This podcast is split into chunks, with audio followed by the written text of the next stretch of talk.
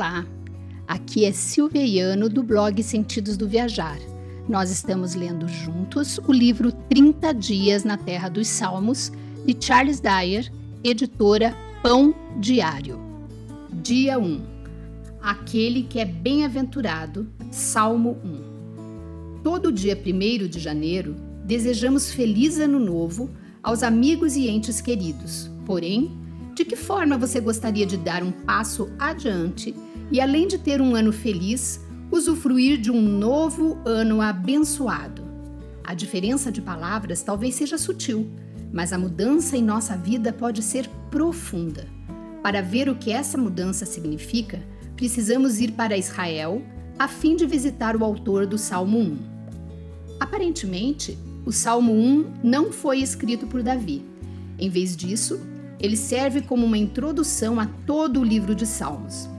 Se os Salmos fossem um livro comum, chamaríamos o Salmo 1 de prefácio, a introdução que ajuda a explicar o conteúdo do livro.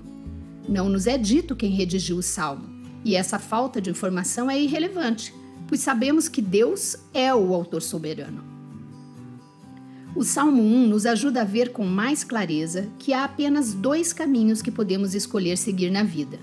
Um deles conduz à prosperidade e à bênção, o outro ao julgamento e à destruição. E somos responsáveis por qual caminho escolhemos. Em Israel, as estradas foram desenvolvidas ao longo do tempo seguindo os caminhos de menor resistência. Por tentativa e erro, as pessoas descobriram o caminho com um menor número de obstáculos ou pelo qual a distância a ser percorrida era menor. Isso não significa que você não possa tentar uma trilha diferente, mas, ao fazê-lo, é provável que enfrente mais dificuldade e sofrimento. Talvez seja por este motivo que o autor do Salmo 1 começa descrevendo os dois caminhos que estão disponíveis a cada pessoa que transita pela vida. Primeiro, ele anuncia aos seus leitores que a pessoa verdadeiramente bem-aventurada é aquela que escolhe não seguir o caminho que se opõe ao plano e ao propósito de Deus.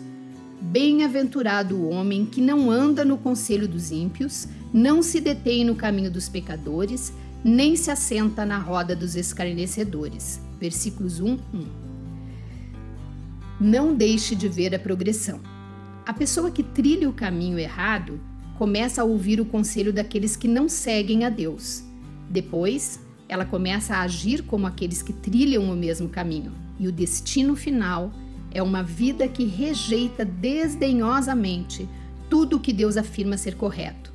Contudo, este caminho de rebeldia aparentemente se torna cada vez mais traiçoeiro. Encontramos esse peregrino caminhando, depois parado em pé, e finalmente se sentando ou interrompendo completamente sua jornada para tornar esse lugar de zombadores seu destino final.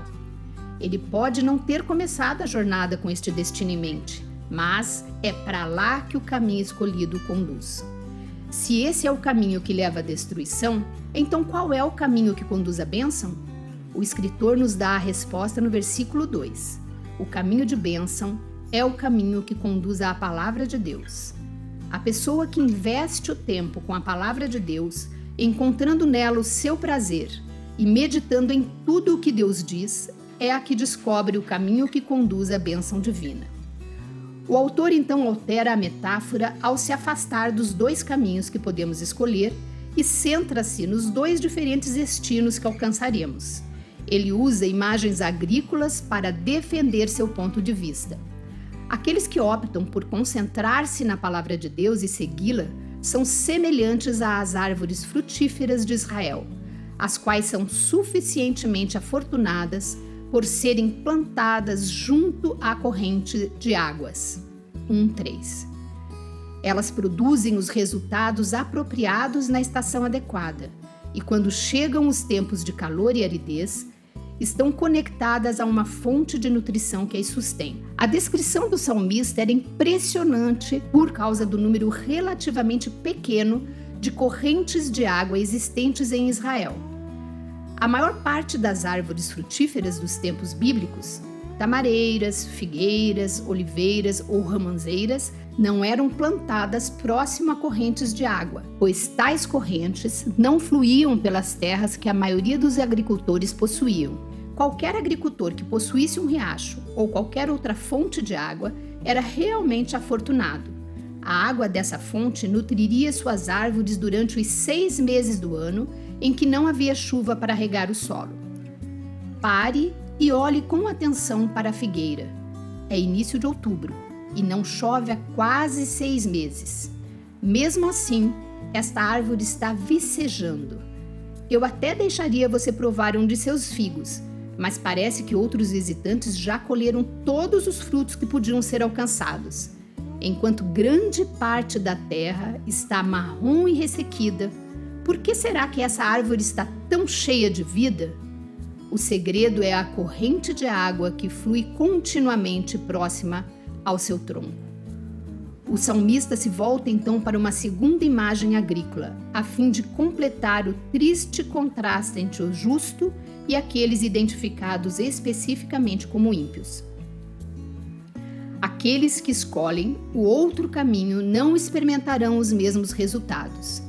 Ao invés de serem produtivos e nutridos, eles serão como a casca seca removida dos grãos de trigo. Eles não possuem qualquer substância que os mantenha firmes quando os ventos causticantes da vida sopram. Nada há que os mantenha arraigados e nutridos. Assim como palha que o vento dispersa. Versículo 4. Eles têm pouquíssima substância ou valor para mantê-los firmes. À medida que a comparação do autor se aproxima de uma conclusão, ele volta ao ponto de partida. A pessoa que opta pelo caminho dos perversos não permanecerá na Assembleia dos Justos na ocasião do julgamento de Deus. Trata-se do momento em que Deus separará eternamente o trigo da palha. Em contraste, Deus afirma que ele conhece o caminho dos justos, versículo 6. E o termo para conhecer contém a ideia de conhecimento pessoal, íntimo a palavra é usada às vezes como eufemismo para relações sexuais entre um homem e uma mulher. Gênesis 4:1. Se você escolhe seguir o caminho de Deus, você não somente conhecerá o Senhor, mas também descobrirá que ele o conhece de forma profunda e pessoal. Infelizmente, o outro caminho conduz apenas a mágoas, perda e destruição. Caminhando por nossa terra. Então, qual é a lição que devemos tirar ao começar esta jornada de 30 dias pelo livro de Salmos? Permita-me oferecer duas sugestões práticas, cada uma delas baseada nos dois caminhos que nos foram disponibilizados. Você quer descobrir a bênção de Deus na sua vida por meio deste estudo? Quer conhecer o Senhor de maneira profunda, pessoal e íntima? Então, Decida agora mesmo começar a ler e a meditar em Sua palavra todos os dias. Você descobrirá uma fonte viva de bênçãos que o sustentará e o alimentará durante qualquer eventualidade que possa acontecer em sua vida nas próximas semanas. Porém, ao começar esse estudo, o que acontecerá se você perceber que esteve trilhando pelo caminho errado da vida? A boa notícia é que nunca é tarde demais para voltar a Deus. O Salmo 103 diz: É grande a sua misericórdia para com os que o temem. Quanto dista o Oriente do Ocidente, assim afasta de nós as nossas transgressões. Como um pai se compadece de seus filhos, assim o Senhor se compadece dos que o temem. Versículos 11 a 13. Por que não fazer deste o momento para iniciar um relacionamento pessoal com Deus?